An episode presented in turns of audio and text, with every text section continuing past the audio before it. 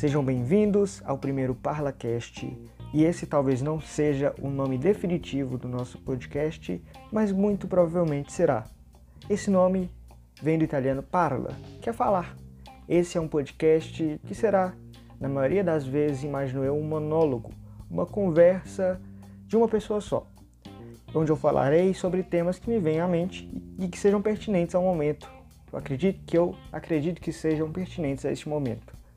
É, eu pensei em outros nomes, como por exemplo, conversa de livraria, que é a conversa que nós não podemos ter numa livraria, nós teríamos aqui.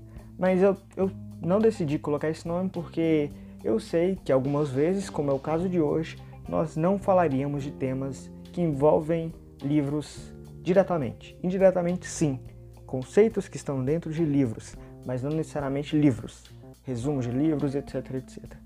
Não é o caso de hoje, então não seria o caso em todas as situações também. E por esse motivo eu não escolhi esse nome. Então eu decidi ParlaCast, porque vem de parla, italiano, falar. Tanto que esse é o motivo do parlamento se chamar parlamento. É um lugar onde os políticos parlam, eles falam, eles discursam para os outros políticos, para a polis, onde em tese, ficaria o povo ouvindo o político falar, ele para lá, então eles tomariam as decisões. Em tese, é isso. Por isso tem esse nome parlamento, de parlar no italiano, ok? E eu preparei um pequeno roteiro. Como sempre, eu, na verdade, eu nem tenho tempo para eu escrever um roteiro completinho. Então, o que eu costumo fazer normalmente é separar tópicos e a partir desses tópicos eu ir discursando, eu ir falando, ok? E eu quero começar com algo que aconteceu comigo recentemente. Não é algo nada muito pessoal, mas é algo que me trouxe uma reflexão interessante. Eu adoro futebol. Talvez vocês já tenham percebido isso, é, talvez vocês já saibam disso, e mais do que isso, eu sou apaixonado pelo Cruzeiro Esporte Clube. E é fato, a nossa situação não está nada boa. Na verdade, está péssima. Está de mal para pior. Estamos brigando cair para a Série C, a terceira divisão do Campeonato Brasileiro. E isso dói em mim. Isso me machuca porque desde que eu me lembro como gente, desde quando eu me lembro como um ser neste mundo que tem ações e as suas ações têm consequências, eu me lembro como uma pessoa que tem uma paixão muito grande pelo Cruzeiro. Eu realmente amo. Eu amo eu sinto, eu me sinto mal quando o Cruzeiro perde. É, a vida perde um pouco de corpo quando o Cruzeiro perde. E talvez isso seja uma besteira, talvez seja uma burrice, mas fato é que eu amo. Já diria Nelson Rodrigues, das coisas menos importantes, o futebol é a mais importante delas. E o Cruzeiro marca minha vida. O futebol marcou minha vida. Eu, todo final de semana eu vejo, assisto algum jogo. O que tiver passando eu assisto. Mas o Cruzeiro é maior do que isso, é maior do que minha paixão pelo futebol. E minha paixão pelo Cruzeiro é algo que é intangível. Eu amo o Cruzeiro como se o Cruzeiro fosse uma pessoa. E eu amo, aí tá o grande significado do amor, né? Você poder fazer coisas por essa pessoa, por essa entidade, sem esperar nada em troca eu assisto jogos, eu sei que vai perder. Eu tenho uma esperançazinha lá no fundo de coração de que a camisa vai ganhar, que a camisa vai pesar e que o Cruzeiro vai ganhar. Mas eu sei que vai perder. E mesmo assim eu assisto jogos, todos, quase todos. Sim, uma vez ou outra, mas eu sempre assisto, sempre tô vendo, sempre tô sofrendo até o final. É, pode estar perdendo de 3 a 0 e ainda estar lá achando que pode virar, mas sabendo que não vai. E recentemente teve um jogo do Cruzeiro contra o Operário acho que do Paraná, não tenho certeza agora. E nesse jogo o Cruzeiro empatou de 1 a 1. Mas existe um detalhe muito grande. Qual que é esse detalhe? O Cruzeiro, no último lance do jogo, fez um gol. E esse gol foi anulado. Só que o juiz demorou 10 minutos para anular. Por quê? Porque, em tese, a bola teria tocado na mão do jogador, no braço do jogador do Cruzeiro, não exatamente na mão, mas no braço, certo? E acontece que com o VAR, que é o árbitro em vídeo, esse lance foi muito discutível, porque é um lance inconclusivo, com as câmeras que tinham pelo VAR e até com as câmeras de fora. É um lance inconclusivo, ou seja, a decisão que deveria ser tomada é a decisão que o árbitro tomou em campo, sem interferência direta desse artifício que é o árbitro de vídeo, certo? Então, o juiz ele deu o gol. Será que eu. É, eu acho que eu bati a minha cabeça no microfone, desculpa. O juiz ele deu o gol em campo, mas ele, o VAR chamou ele, mas era um lance inconclusivo. Então, o certo, o correto, segundo a regra, era que o gol fosse validado, mas não foi. E nossa, eu fiquei com ódio. Rapaz, porque aquele jogo, tudo bem, a temporada do Cruzeiro é péssima, mas aquele jogo poderia ser a diferença para hoje o Cruzeiro estar ainda com fé no acesso. A gente ainda tem possibilidades matemáticas até o dia de hoje Estou gravando no dia 5 do 10. Não vou postar hoje, vou postar depois, quando eu quiser. E seria a diferença do Cruzeiro ter uma fé muito mais tangível, uma fé onde ele conseguiria tocar, certo? É, e o que acontece é que a gente empatou esse jogo e isso deu uma acalmada, porque o Cruzeiro vinha numa crescente muito boa de alguns jogos com vitórias, a torcida estava voltando ao estádio, então aquilo deu um ânimo, uma injeção de ânimo no time muito grande, é, assim, a diferença era perceptível. E aquilo meio que jogou uma água fria na gente. Em nós torcedores, nos jogadores, na comissão técnica, no clube. Só que aconteceu algo. O ele tomou aquela decisão, ele demorou muito tempo para tomar aquela decisão. Então, sim, ele tomou aquela decisão só para ele não pagar mal, só porque ele acha que o Cruzeiro é um time grande, então se ele desse o gol, algumas pessoas achariam que ele estaria favorecendo esse time grande. Ou seja, seria um jogo de favores de algum modo. E ele deu o outro para o time. E acontece que o número dele vazou. Pessoas divulgaram também o bairro onde ele morava. Eu cheguei a pegar o número dele. Tipo assim, eu recebi ele em grupo de WhatsApp o número dele. Se eu quisesse, eu poderia ligar, mandar uma ameaça. Não quis, mas eu abri o número dele no WhatsApp e vi a fotinha. Tava lá ele e a família dele.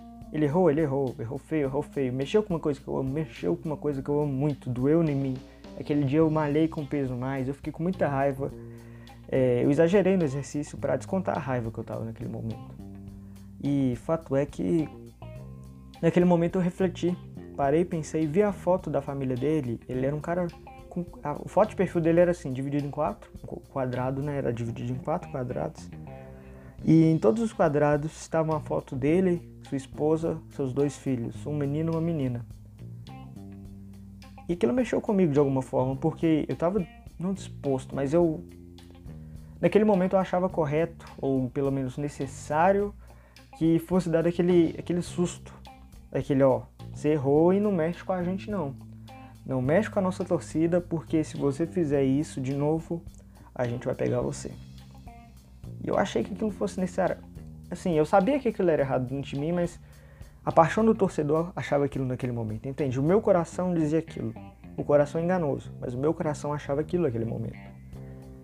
E na hora que eu vi a foto, eu desliguei completamente o som do meu coração e eu vi apenas a razão, ou talvez a razão com a emoção, mas ah, o que era certo. Eu foquei naquilo que era certo.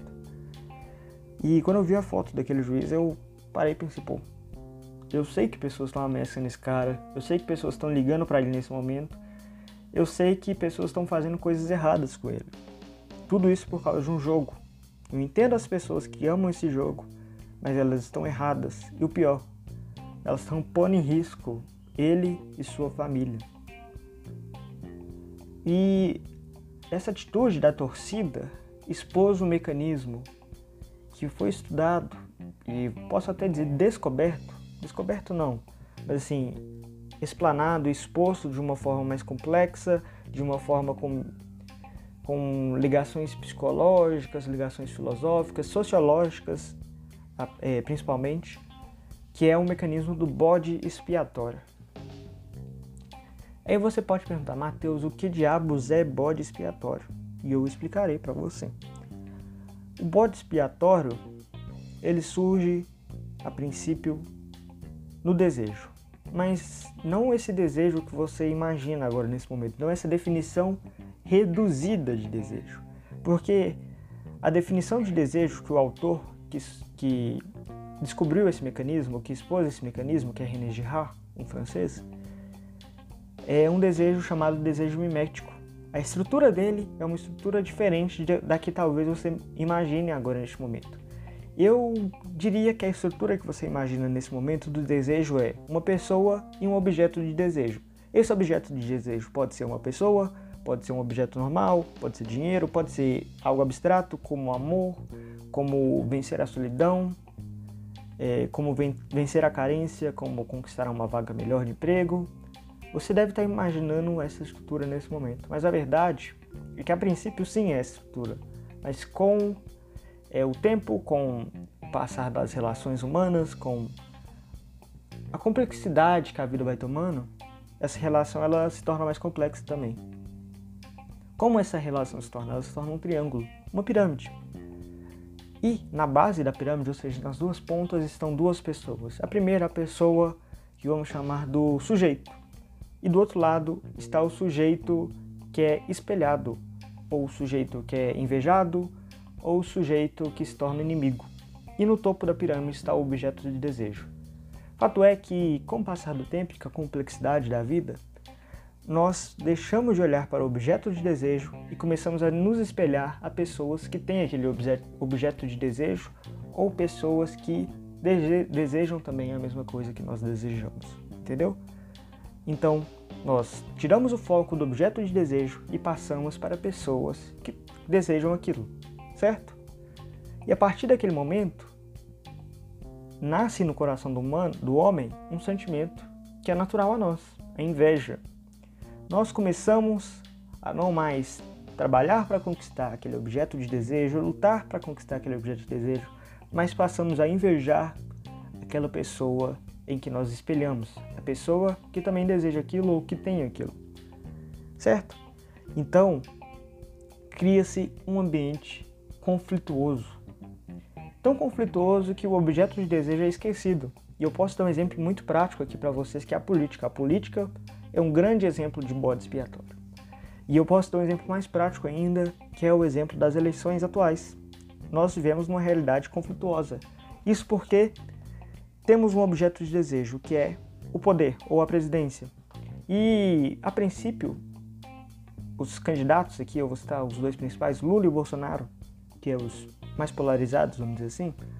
Lula e Bolsonaro, eles desejam a presidência talvez, talvez, até por motivos bons, é, até por motivos dignos, talvez.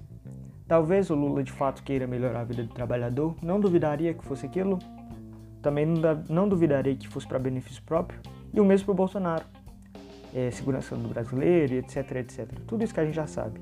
Talvez. E os dois miraram naquilo. Mas essa relação espelhada, é, ela acontece. Esse desejo mimético ele é parte da realidade. Então, quando o Bolsonaro ele vê que o Lula também quer aquilo, ele quer a presidência em 2022, e quando o Lula vê que o Bolsonaro ele quer a presidência, ele tem a presidência inclusive, e tem o poder da presidência, eles desfocam, tiram foco do objeto de desejo, que é a presidência, que é o poder, que é o poder, entre aspas, de mudar a sociedade, e miram apenas entre os dois. E daí surge o conflito no contexto do bode expiatório, no contexto do desejo mimético. É, inclusive é interessante falar isso, que mimético vem de mimetismo. Mimetismo, é, por exemplo, na biologia, é quando um animal ele espelha ou é, na natureza lá, quando ele espelha no ambiente que, ele, em que ele está, ou ele se espelha em outro animal. Por exemplo, o camaleão. O camaleão é um animal mimético. Ele espelha ao ambiente que ele está. Não espelhar no sentido literal de reflexão, no sentido físico, mas se espelhar no sentido de imitar Mimetismo é imitar. Então, por isso que essa relação é uma relação espelhada. Quando eu digo espelhada, é no sentido de imitação, no sentido de mimetismo, no sentido literal. Então, Bolsonaro e Lula começam a se espelhar um no outro. E nisso surge o conflito, surge o conflito, surge a inveja, surge o rancor, surge o desejo de passar por cima de qualquer valor ético, moral que os dois tenham, apenas para conquistar o esquecido objeto de desejo, tá certo? Então, daí surge o conflito. E nisso temos a realidade em que nós estamos, uma realidade de conflito, uma realidade de polarização. E por mais que eu não goste muito de usar esse termo polarização, porque se tornou um termo daquele pessoal limpinho, o pessoal que ignora a realidade, é, só para manter um discurso bonito, certo? É, a verdade é que se tornou um ambiente de fato polarizado por causa dessa estrutura mimética. E esse é o, talvez o melhor exemplo que eu posso dar para ti hoje. O desejo do triângulo mimético, o melhor esse é esse do Bolsonaro, Lula e presidência, ou poder. Os dois criaram um conflito. E daí, nesse contexto do desejo mimético, surge a figura do bode expiatório. O bode expiatório, é, historicamente falando, e o porquê de ser esse termo, ele surge numa tradição judaica, a tradição da festa de Yom Kippur. É onde os judeus é, eles pecavam o ano todo, eles faziam as coisas erradas, e naquele momento é, o sacerdote, que era a pessoa, o símbolo máximo religioso, era como se fosse o Papa, que é hoje para a Igreja Católica, tinha o sacerdote do Templo de Jerusalém, era para a religi religião judaica naquele tempo. Ele pegava dois bodes, é, eu não, não lembro se sorteava ou se escolhia, mas um dos dois bodes era escolhido, e ele esse bode ele, ele representava os, pe os pecados do povo judeu naquele ano. E esse bode ele era lançado ao deserto e ele, ele era uma forma de expiação dos seus pecados. Daí surge o contexto histórico e, e, o porquê desse nome, o bode que expia os pecados, o bode expiatório. Ok? Expiação vem de perdoar pecado ou de no sentido de dos erros serem desculpados, ok? De uma forma mais simples. E daí surge esse contexto.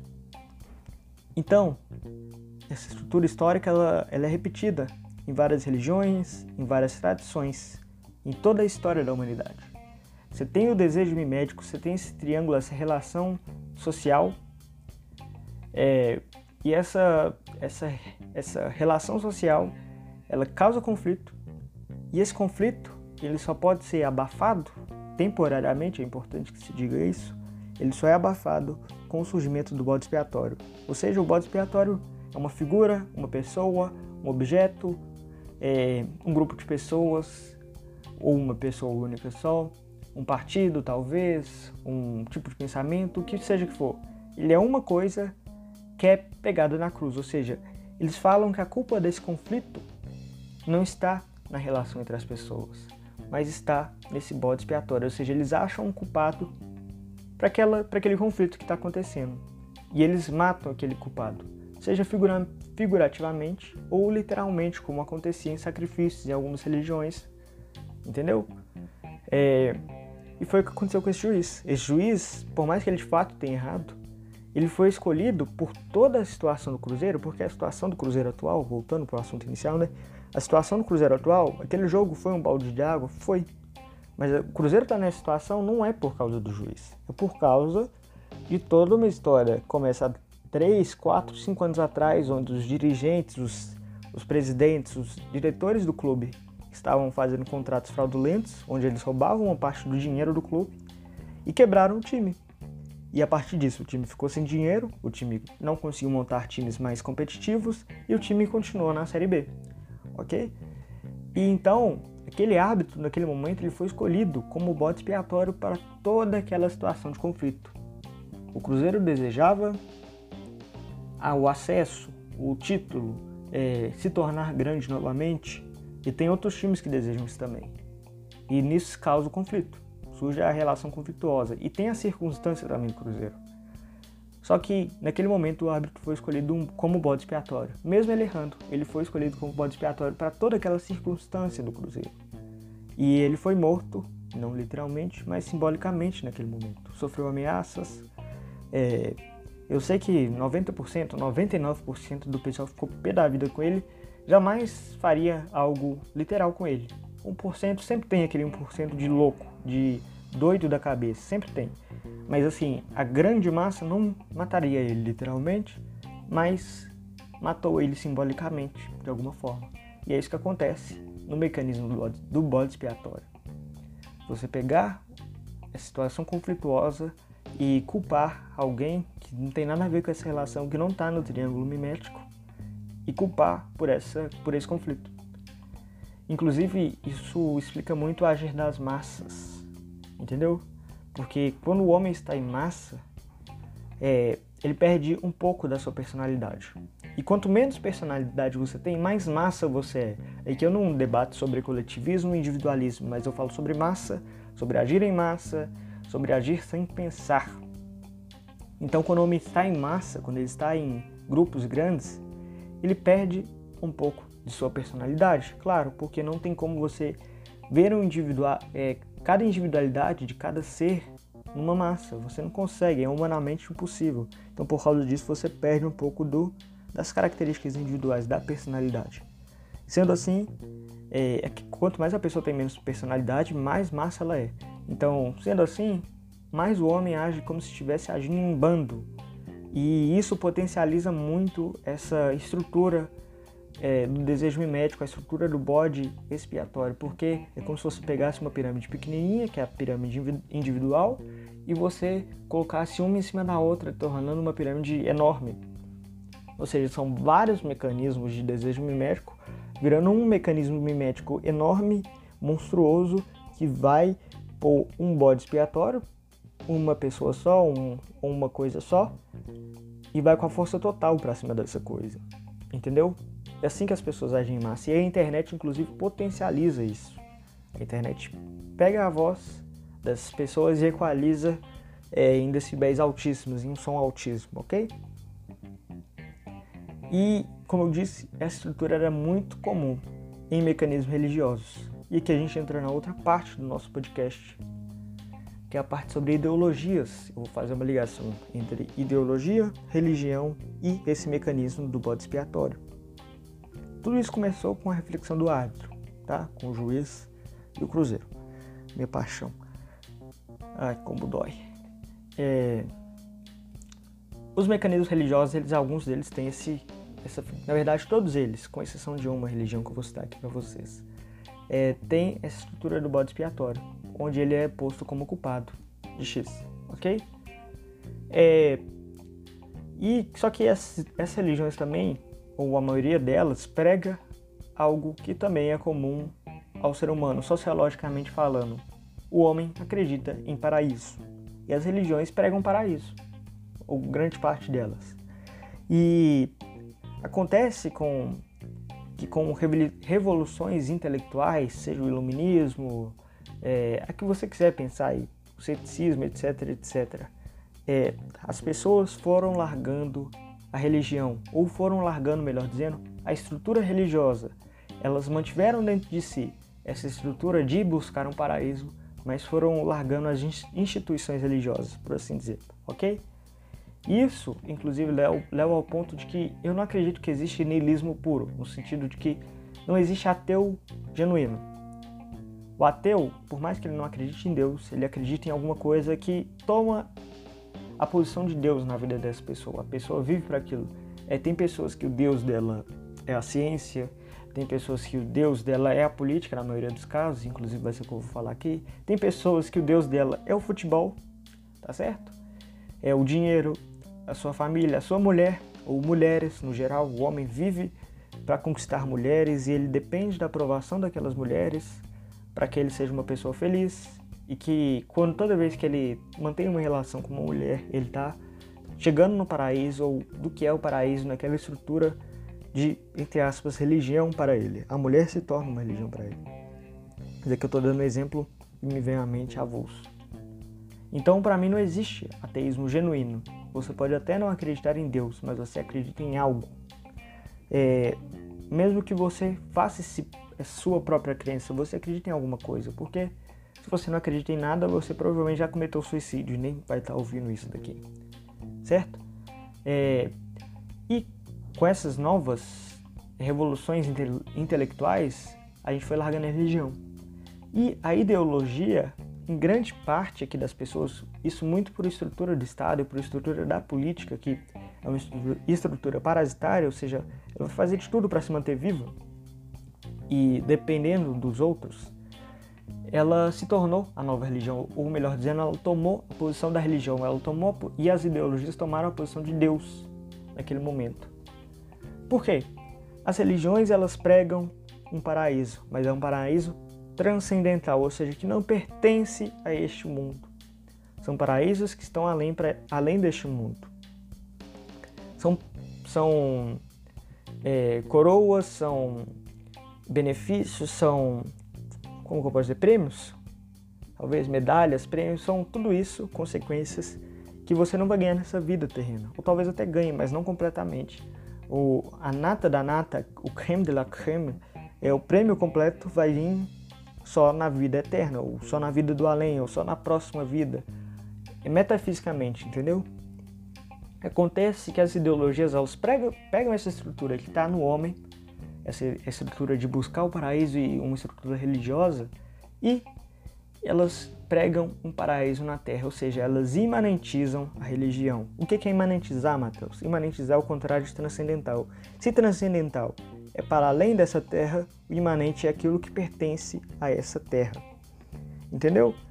É, inclusive, isso tem um é, estudo tratado por Eric Vogelin, que é um filósofo alemão que foi radicado para os Estados Unidos durante o nazismo ele fala sobre isso e faz um paralelo, inclusive, com o gnosticismo. O gnosticismo é uma, uma corrente religiosa que faz uma mistura, um sincretismo, uma palavra mais correta, mas faz uma mistura, uma mistureba. É, pega elementos cristãos, elementos filosóficos e etc, etc, e mistura tudo no caldeirão, surge o gnosticismo. E o gnosticismo ele acreditava num paraíso transcendental, é, mas esse paraíso transcendental ele era conquistado, ou você chegava nele por meio de elementos terrenos, entendeu? Ou seja, é, pegar o exemplo aqui, talvez o melhor seja a alquimia. A alquimia surgiu na Idade Média, mas existia gnosticismo ainda naquela época, né? É, você vai pegar, sei lá, elementos terrenos é, e fazer a mistura lá e vai, sei lá, é, fazer a fonte da juventude eterna. E a partir daquela fonte da juventude, juventude eterna, você vai conseguir ter a vida eterna que é algo, entre aspas, transcendental, mas que foi conquistado por meios terrenos. Então ele pega essa, essa estrutura gnóstica e faz um paralelo e diz, inclusive, que as ideologias são o gnosticismo moderno, uma forma de gnosticismo moderno. Porque você tem essa mesma estrutura de chegar num paraíso, mesmo que ele seja terreno, chegar no paraíso por meio de transformações terrenas também. Nada que envolva o transcendental. Então, as ideologias pregam o imanente, pregam aquilo que é da terra, um paraíso que seja na terra. E essa imanentização, ela traz uma necessidade de mudança jamais vista. Mas aqui muito cuidado com essa mudança, porque eu não quero dizer que não deve existir mudanças. É claro que deve existir mudança, é óbvio. E o tempo todo eu quero melhorar, o tempo todo você deve querer melhorar, você deve querer ser uma versão melhor de si mesmo. E por mais que eh, eu seja um bosta e eu nem sempre, nem sempre consiga conquistar essas mudanças, conquistar aquilo que eu desejo, eu ainda almejo isso. Ou seja, é, a mudança ainda está no meu horizonte de atitudes e deveria estar no seu também. É, mas acontece que a mudança pregada pelas ideologias é uma mudança que ela quer acontecer a qualquer custo, ou seja, ela, pelo fato da ideologia ela não acreditar em algo transcendental, logo ignora a moral, ignora e eu não estou falando necessariamente de religião aqui, entendeu? Tipo, moral você pode ter uma moral por acreditar não necessariamente religião, mas acreditar em transcendentais, como a verdade. A verdade é um transcendental, entendeu? Pelo fato das ideologias negarem os transcendentais, elas, é, elas ignoram essas coisas, tipo moral, ética, é, você respeita seu próximo, etc, etc. Então, ela quer uma mudança a qualquer custo. Aí que está a grande diferença.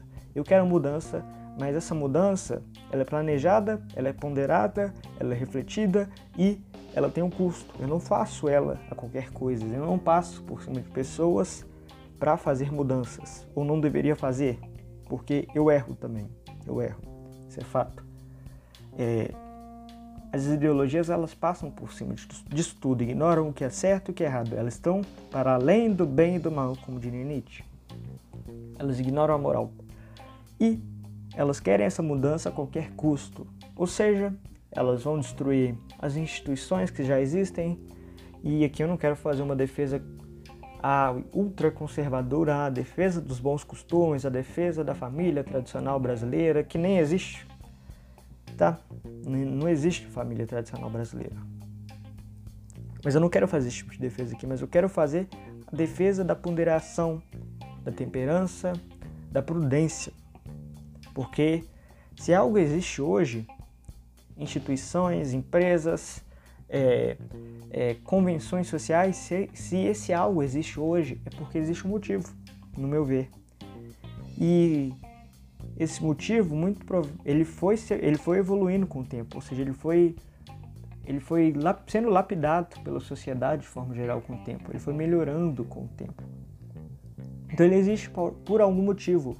E por mais que nós não entendemos o motivo atualmente, ou porque você não buscou estudar sobre, ou porque por ignorância minha, não sei. Por mais que nós não entendamos esse motivo, ele existe e ele está lá. Então a gente deve saber que tem um porquê, ou muito provavelmente tem um porquê. Então, se a gente for tomar uma decisão, a gente deve tomar com, é, com ponderação, com calma, é, não agir à reveria, porque agir desenfreadamente é coisa de pessoa que não calcula, é coisa de pessoa que é, que é imprudente, entendeu? Isso pode causar coisas no futuro. É o que acontece com as ideologias, elas querem mudança a qualquer custo e por causa disso elas fazem essas transformações sociais, ignoram as coisas passadas que existem por algum motivo é, e mais uma vez, isso daqui não é uma defesa de qualquer coisa que seja antiga, mas uma defesa daquilo que é coerente, entendeu? E elas fazem essa mudança a qualquer custo e fazem, é, inclusive, como se fosse testes sociais, entendeu? É o que acontece, por exemplo, aconteceu, melhor dizendo, no socialismo europeu.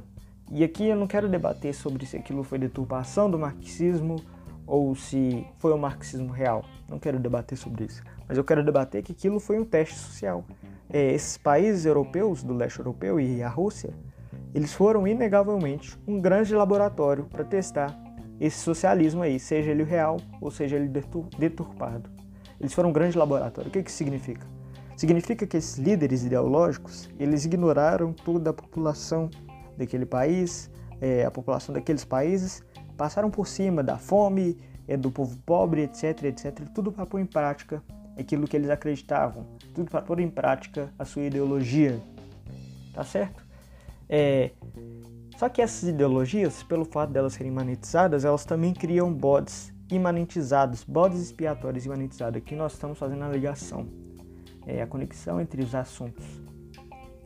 Elas também fazem seus bodes expiatórios. No comunismo, por exemplo, ou vamos dizer no socialismo mais moderno, é, eu posso citar como, por exemplo, os grandes banqueiros são os bodes expiatórios dos socialistas. A culpa é dos banqueiros, a culpa é do capitalismo, são dos capitalistas, são dos empresários, são das pessoas que tomam algum tipo de risco.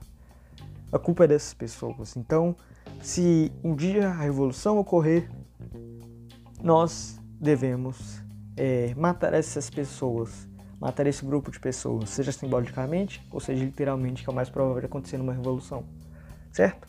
É, você tem as pessoas identitárias. As pessoas identitárias são o quê? Os grupos que defendem é, os movimentos sociais, como por exemplo o movimento negro, que é radical, o movimento radical, é, eles vão culpar sempre o branco. Isso aqui num pensamento mais radical aqui que eu estou citando, tá? É, que, que eles vão falar? Que a culpa sempre é do branco. Sempre que tiver um branco, aquele branco vai ser seu inimigo.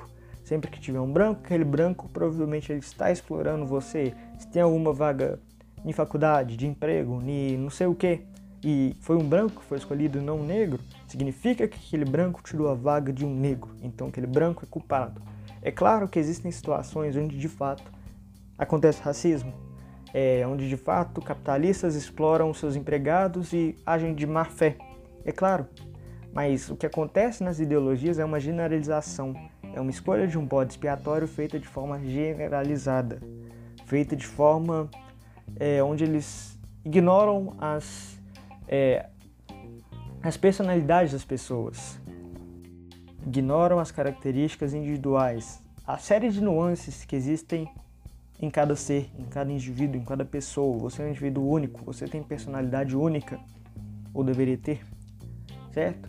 Eles ignoram isso, ou seja, eles agem em massa. E quando você age em massa, você age de forma mais burra. Então eles ignoram tudo isso, generalizam em nome da revolução, ignoram o certo, ignoram o errado e fazem tudo para pôr em prática aquilo que é o seu Deus, que é a sua ideologia. Ideologias fazem o seu bote expiatório. Só que, como eu disse pouco atrás, eu acho que foi mais, mais ou menos no meio desse podcast, que a maioria das religiões elas têm um bode expiatório. Que na verdade, todas as religiões, menos uma, têm o seu bode expiatório. Ou seja, na verdade, todas têm o seu bode expiatório, mas todas, todas menos uma culpam o bode expiatório. E essa religião que eu estou citando é o cristianismo.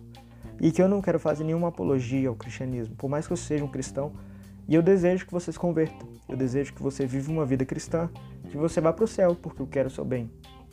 Eu deveria querer, né? Como eu não quis pro árbitro em, em muitos momentos do jogo, como eu xinguei a mãe, a avó, o filho, o carrapato, o papagaio, o cachorro. Eu deveria querer, em tese, o melhor para vocês.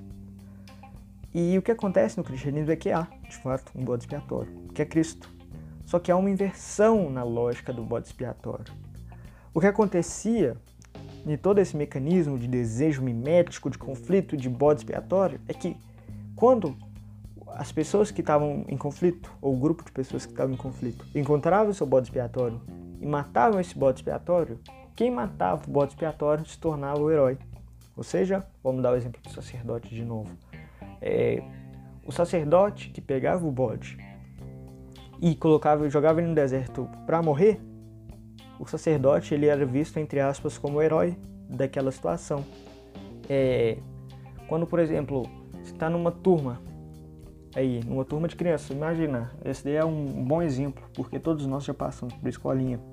Você tem lá seus amigos, vocês brincam e tem aquele menino que é deslocado da turma e é com ele que vocês fazem bullying. Inclusive o bode expiatório ele é ele sempre busca o elo mais fraco, a pessoa mais fraca do grupo ou o objeto mais fraco, ou o grupo de pessoas mais fraco, que seja. É, vocês vão, quando ou vocês perderem algum jogo ou perderem algum campeonato, é, sempre tem copinha né, na escola, esse é um bom exemplo, melhor exemplo ainda. Você tem lá sua escolinha, aí você, cada sala tem um, um timinho para jogar na copinha. Vocês chegam na final, mas perdem a final. O que, que vocês vão fazer? Vocês vão assumir a culpa? Não. Vocês vão pegar o elo mais fraco do seu time, aquele menino que é deslocado, ou por vezes aquele menino que é pior no jogo, vocês vão pegar e culpar todo o jogo dele. Por mais que ele tenha errado pontualmente, entendeu? Ele não errou em 90, é, em 100% do jogo, isso é fato. É, então vocês vão pegar aquela derrota e vão jogar toda a culpa nele. E quem e vocês quando fizerem isso, vocês vão estar achando como os heróis da situação. Vocês vão está achando como certo da situação. O que acontece no cristianismo é o contrário. O herói do cristianismo, o herói dessa religião, é o bode expiatório. É quem foi escolhido como culpado. O herói nessa situação é Jesus, o cara que morreu na cruz, porque pessoas que estavam em conflito culparam ele. E ele é o nosso herói. E isso traz uma reflexão que não é só política, claro, que serve para política, que serve para todas as áreas da nossa vida, mas aqui é uma reflexão que é geral, exatamente, serve para todas as áreas da nossa vida, como eu já disse, que é a reflexão da autorresponsabilidade. Essa inversão bode, da lógica do bode expiatório que acontece com Cristo, onde Cristo se torna o herói, mostra para a gente que o conflito acontecia por causa de nós, por causa da nossa inveja, por causa dos nossos erros, por causa das nossas ações, por causa das nossas escolhas de desejo, por causa de tudo isso. Ela mostra pra gente que a gente é responsável. Por mais que nós não sejamos responsáveis de tudo, nós não conseguimos controlar tudo em nossas vidas, nós conseguimos controlar algumas áreas que são decisivas. Então, com Cristo, houve essa inversão da lógica do bote expiatório e, portanto, foi mostrado para nós que nós somos responsáveis de nossas ações, ou grande parte delas. E é isso que não acontece na política. É isso que não acontece nas ideologias. Como eu disse, claro que vai existir caso de racismo, claro que vai existir caso onde o chefe explora os seus empregados e age de má fé. É claro que vai acontecer situações de conflito onde há de fato uma pessoa errada. Mas a verdade é que eu diria que grande parte das situações a culpa é nossa. A culpa é dos envolvidos nesse mecanismo. A culpa é da nossa inveja, a culpa é do nosso ego, que é muito grande. Então, quando você tem essa virada de chave, quando você tem essa virada de pensamento, você para e muda o destino da sua vida. Como eu disse, você não controla tudo. Inclusive tem uma frase do Confúcio, um pensador chinês. Ele fala o seguinte que a vida é como um, ele diz mais ou menos isso, né? Eu não lembro de, de cor a frase, mas ele diz algo parecido com isso, que é a vida é como se fosse um barco de vela. Você não decide para onde o vento vai soprar, mas você decide para onde a vela vai apontar.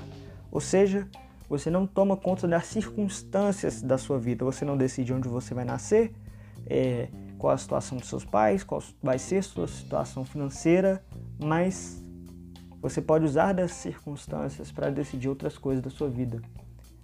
Tem coisas que você não decide, mas tem coisa que você basta você direcionar a vela, entendeu? Para você ir para onde você quer. Pessoas vão demorar mais por causa das circunstâncias, outras pessoas vão chegar mais rápido por causa das suas circunstâncias. Mas a partir do momento onde nós fomos postos em nossas circunstâncias, a partir daquele momento, é, o direcionamento do barco é nosso. Nós não escolhemos para onde o vento sopra, mas nós podemos escolher para onde nós vamos direcionar o nosso barco. O mar pode estar mais movimentado, o vento pode soprar, mais fraco ou mais forte, mas é nós que vamos decidir, somos nós que vamos decidir para onde o barco vai apontar. Então é sobre autorresponsabilidade. A reflexão que eu quero trazer hoje aqui é justamente essa. É uma reflexão que transcende a política, ou seja, ela vai além da política. É uma reflexão onde pessoas devem tomar conta daquilo, das suas atitudes. Pessoas devem assumir as consequências das suas atitudes acima de tudo. Se você planta frutos bons, você vai colher frutos bons, ou você deve colher frutos bons. É claro, a vida é injusta também. Mas se você planta frutos ruins, não vai esperando que vai cair do céu frutos bons. Por que não? Você plantou frutos ruins. Assim é na política, assim é na sua vida. Você deve tomar o rumo certo, baseado nas suas atitudes. Você deve ter autorresponsabilidade. Você deve quebrar as correntes que te prendem, as correntes do bode expiatório, a lógica de sempre procurar alguém para você culpar, sempre achar um juiz de futebol para culpar a situação do seu time, sempre achar que o seu chefe que é ruim e não que você produz pouco. Sempre achar que quando você está no trânsito é outra pessoa que dirige mal e não você, que não tem cuidado, que estava mexendo no celular, que for. Você tem que quebrar essa corrente. Você tem que ter raciocínio lógico. Você tem que ser uma pessoa racional, uma pessoa que toma a autorresponsabilidade para si. Inclusive, quando você toma esse tipo de atitude, você passa a conhecer mais você passa. É, Aristóteles falava que a régua do mundo é o homem, ou seja, as coisas do mundo são vistas a partir da ótica do homem. Então, quando você toma as consequências das suas atitudes para si, você tem a sua régua de mundo, ela fica mais correta, ela fica mais precisa, porque você tem noção das consequências de suas atitudes. Entendeu? Ou seja, a sua perspectiva de mundo se torna uma perspectiva mais crua, uma perspectiva mais realista, mais focada na realidade, mais focada em é, resolver os problemas reais e não resolver problemas imaginários, não é, em brigar com inimigos imaginários, monstros imaginários que estão embaixo da sua cama. É, quando Jordan Peterson ele fala é, arrume seu quarto antes de tentar arrumar o mundo, ele não fala apenas no sentido literal, arruma seu quarto para o seu quarto ficar bonitinho. Ele fala sobre o símbolo que isso carrega, porque muitas pessoas elas tentam brigar com inimigos invisíveis antes de arrumar sua própria casa, antes de se conhecer a si próprio, antes de pedir perdão para sua mãe quando você brigou com ela de forma injusta.